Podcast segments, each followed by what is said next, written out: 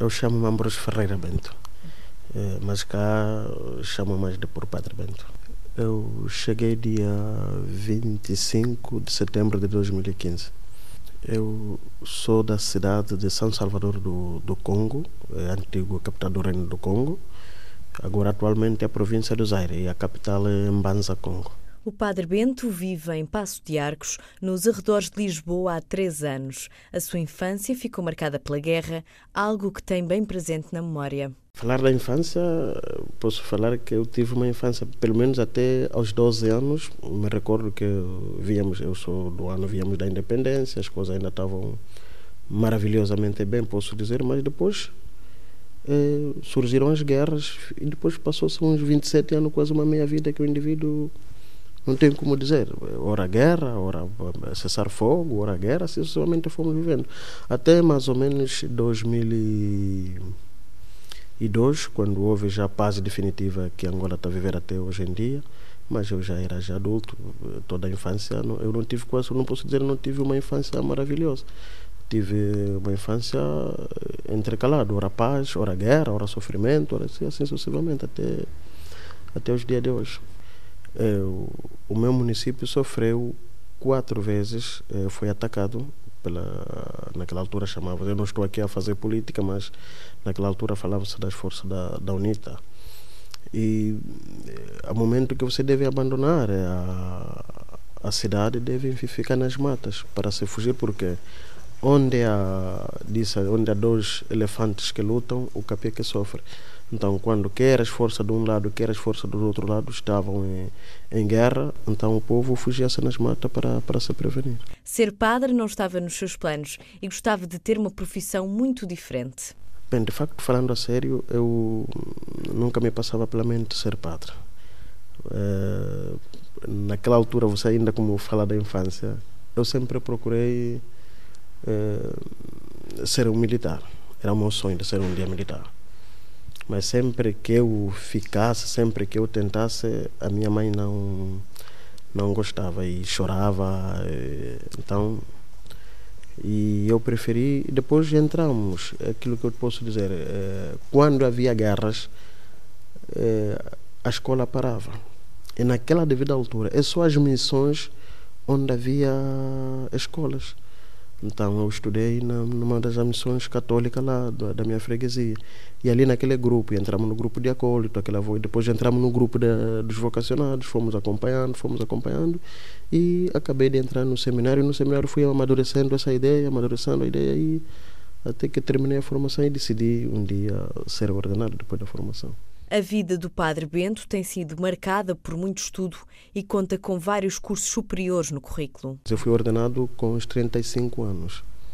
E é aquilo, vocês um dia entram, começam a estudar, depois param, interrompem dois ou três, quatro anos, depois retomam, assim sucessivamente. E com a paz de 2002, já não fiz uma nem interrupção. Fui direto, fui para a propodética, depois fui para filosofia, depois fui terminar a teologia em Luanda e logo que eu terminei, no ano a seguir, fui ordenado diácono e depois fui ordenado sacerdote. Fui ordenado diácono é, 11 de abril de 2010 e 7 de novembro fui ordenado sacerdote. Levo aí uns sete anos da, da vida sacerdotal. E está em Lisboa para concluir mais uma formação superior. Não, eu não decidi vir a Portugal. É que nós temos é, o que se chama obediência.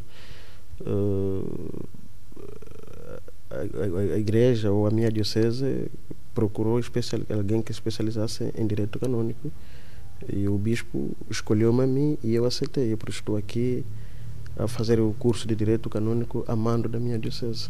E logo que eu terminar, com, com certeza que regresso para ir continuar a prestar os serviços lá na minha diocese. A maneira como os fiéis vivem a fé é diferente em Portugal e Angola, como explica. Em Angola sinto que há muita adrenalina, né? Os fiéis vibram, dançam, cantam, não sei o que lá. Mas aqui as pessoas não, não cantam, é outra coisa. As missas lá em Angola demoram tanto, e aqui, e aqui não. Mas isso, digo, eu não encontro tanta diferença. Graças a Deus, em Passo de onde eu estou, é, interajo bem com, tenho interagido bem com, com os fiéis e estamos bem.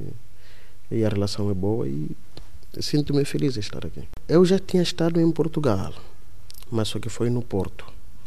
E me recordo, o padre na paróquia onde eu estava, celebrei, comecei a preparar a, a homilia com escrita e, e era um texto enorme. E o padre me disse: Isso tudo. Então eu diminui os textos. E a partir daquele momento eu já tinha noção de que aqui as missas não demoram tanto como nós lá. Agora, nisso, de facto, sabe, uma pessoa que vem à África tem sempre. No primeiro dia tem sempre aquela. Como é que eu posso dizer? Até que é medo, não, mas é, aquele receio. Às vezes você pode cometer um certo erro na expressão, não sei o que mais quanto. E mas eu já tinha uma, já tinha uma visão de que aqui as missas não demoram tanto como nós lá. É, nós, as dominicais, lá podem fazer 60 minutos ou uma hora, aliás, as semanais, e as dominicais fazem uma hora ou duas horas. E, e, e, é normal, mas aqui não. Mas eu já vinha com essa noção, é por isso vim preparado e graças a Deus estou bem. Faço os 45, faço 60 minutos no máximo e a vida vai. A vida vai e vai com mais estudos no horizonte do Padre Bento. Eu não vou parar, não posso parar. A vida disse, é um provérbio na minha língua, disse que a altura da pessoa é que termina, mas a formação não termina. Então eu estou aberto e é aquilo que eu disse, se me derem a oportunidade de continuar aqui, ainda vou continuar a, a formar-me.